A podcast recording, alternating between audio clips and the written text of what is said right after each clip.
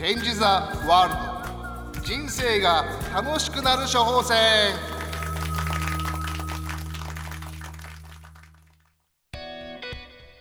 皆さんこんばんは。パーソナリティのアクちゃんです。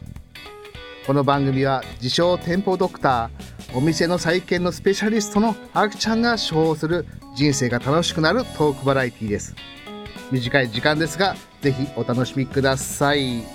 というわけで5月29日本日18回目の放送です。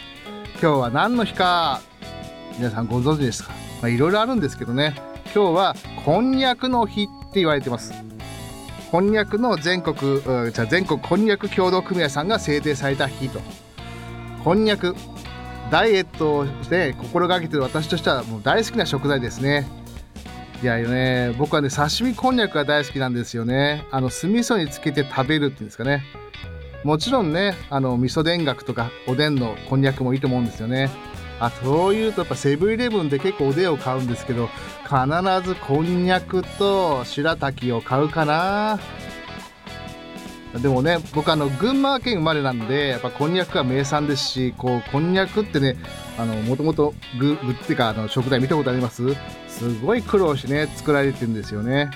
そんなヘルシーなこんにゃくしっかり味わって食べていきたいなと思ってます。まあこれから夏になるんでねなかなか食べる機会が減るかもしれませんが是非おすすめします。というわけで本日もよろしくお願いします。はい。というわけで本日の人生が楽しくなる処方箋は一人飲みです。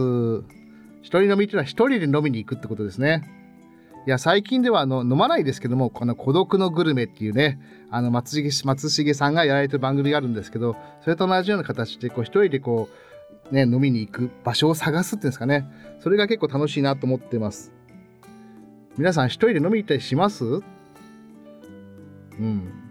またあの一人でこう飲み行ったとしてどういった基準で選ぶかなと思うんですよね僕はあのね店舗ドクターとしてやってる時に必ず言うのはお店の前の面構えっていうんですかねあの目立つかどうか売りは何かとか入りやすい雰囲気があるかっていうのがね非常に重要だと思うんですよね。とは言いつつ意外と美味しいのはなんか小汚い店っていうんですかね。普通だったらちょっと入らないのお店にこう入ると意外と美味しいものに出会ったりするんですよね。でもその時ってすごい勇気がわねこう勇気がいるって言いますか。うん。まあ店選びのポイントとしてはもう味値段とかあとまあ店員さんの人柄とかあるとは思うんですよね。でもリピーターになるとしてはもちろん味かと思うんですが最近見つけたんですよ。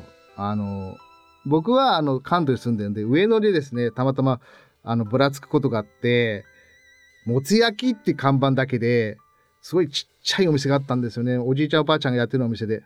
で、店前通ったんですけども、目が引いたのがもつ焼き10本で957円と安いじゃんみたいな。でもそれね、ちょっとこう、値段、そのもつ焼きの値段1本いくらとか書いてあるだけで、あとね、なんもね、写真もないし、そう入入りやすいっちゃ入りやすいですけど、なんかね、さっき私言ったその面構えって考えるとちょっとやばいなみたいな。怖いなみたいな。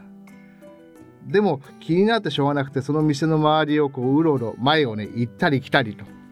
でちょっと中見るとおサラリーマンの方がね2人でカウンターに飲んでたんですよね。でも10本957円ってこれめっちゃ安いじゃんと思って思い切って入ってみました。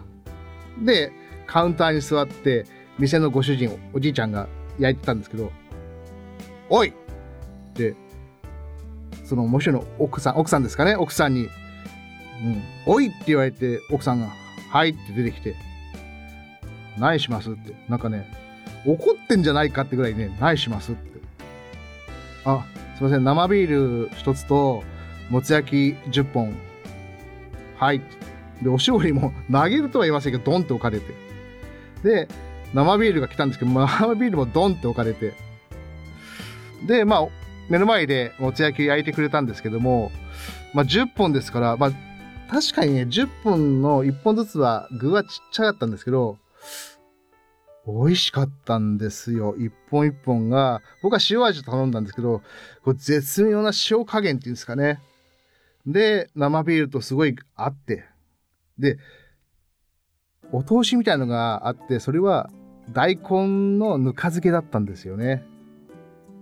で、その大根のぬか漬けがまたうまいんですよ。なんですかね、このぬか漬けの特有のこう匂いと酸味っていうんですかね。で、まあ、食感も当然いいですけど、それともつ焼きありますし、もつ焼きの近くに、近くって言いますか、調味料で味噌もあって、またこの味噌がね、つけると美味しいんですよ。でもね、目の前の親父はすっげえ不愛想なんですよ。なんか黙々と焼いてるし。で、奥さんも笑顔一つない。さっき僕が言った人柄、人柄って、うん、どうなの？みたいな。まあ、とりあえず生ビールともつ焼き10本だけ食べて、もうか、うん、帰ろうとしたんですね。お会計お願いします。そしたら、目の前の頑固そうな親父が満遍の笑顔で、ありがとうね。また来てって。え、さっきまでね、怒ってんじゃないかとね、お親父が満面の笑顔で、また来てねって、その言われたギャップがね、すごくて、えー、みたいな。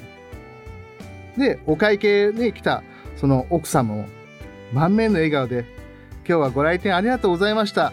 ぜひまた来てね、みたいな。めちゃくちゃ笑顔だったんですよね。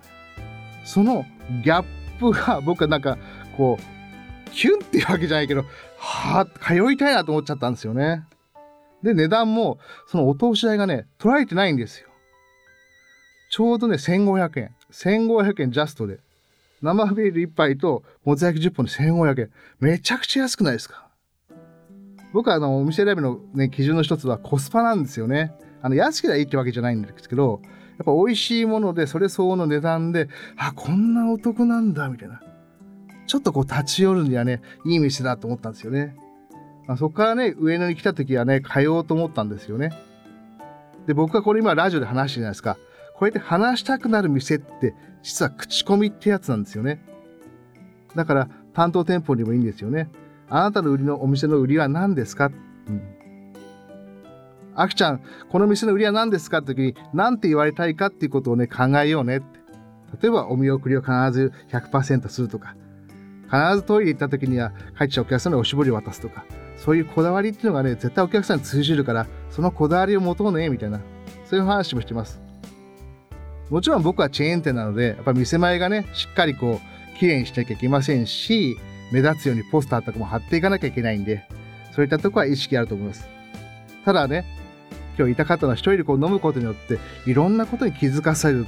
静かに酒の味を楽しむのよし、肉の味を楽しむのよし、また来たいなっていうで、ポイントを探すのよし、そんな風に自問自答できる静かな時間を過ごすのは一人飲みかなと思っています。ぜひ皆さんもチャレンジしてみてください。以上、本日の処方箋は一人飲みでした。次週もお楽しみに。いかがでしたでしょうか？本日の処方箋は一人飲み。まあね、気軽にこう買える店ってあるといいですよね。憩いの場所。まあ、あの飲みだけなくても喫茶店でもいいと思うんですよね。そのコーヒーが飲みたくて行くとか。僕は大事なのはそのゆっくり時を楽しむ、また味を楽しむって時間が必要だと思うんですよね。ぜひ皆さんね、実践していただきたいなと思ってます。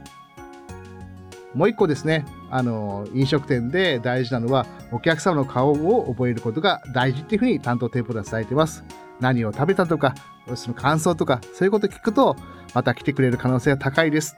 その来てくれた時には、あ、また来てくれたんですねって一言言えると、リピーターになるのは多いです。あなたの勇気ある行動が周りの人たちに良い影響を与えます。小さなことからコツコツと合言葉は Change the World 本日も最後までお聴きいただきありがとうございました。それではまたお会いしましょう。パーソナリティはアクちゃんでした。またね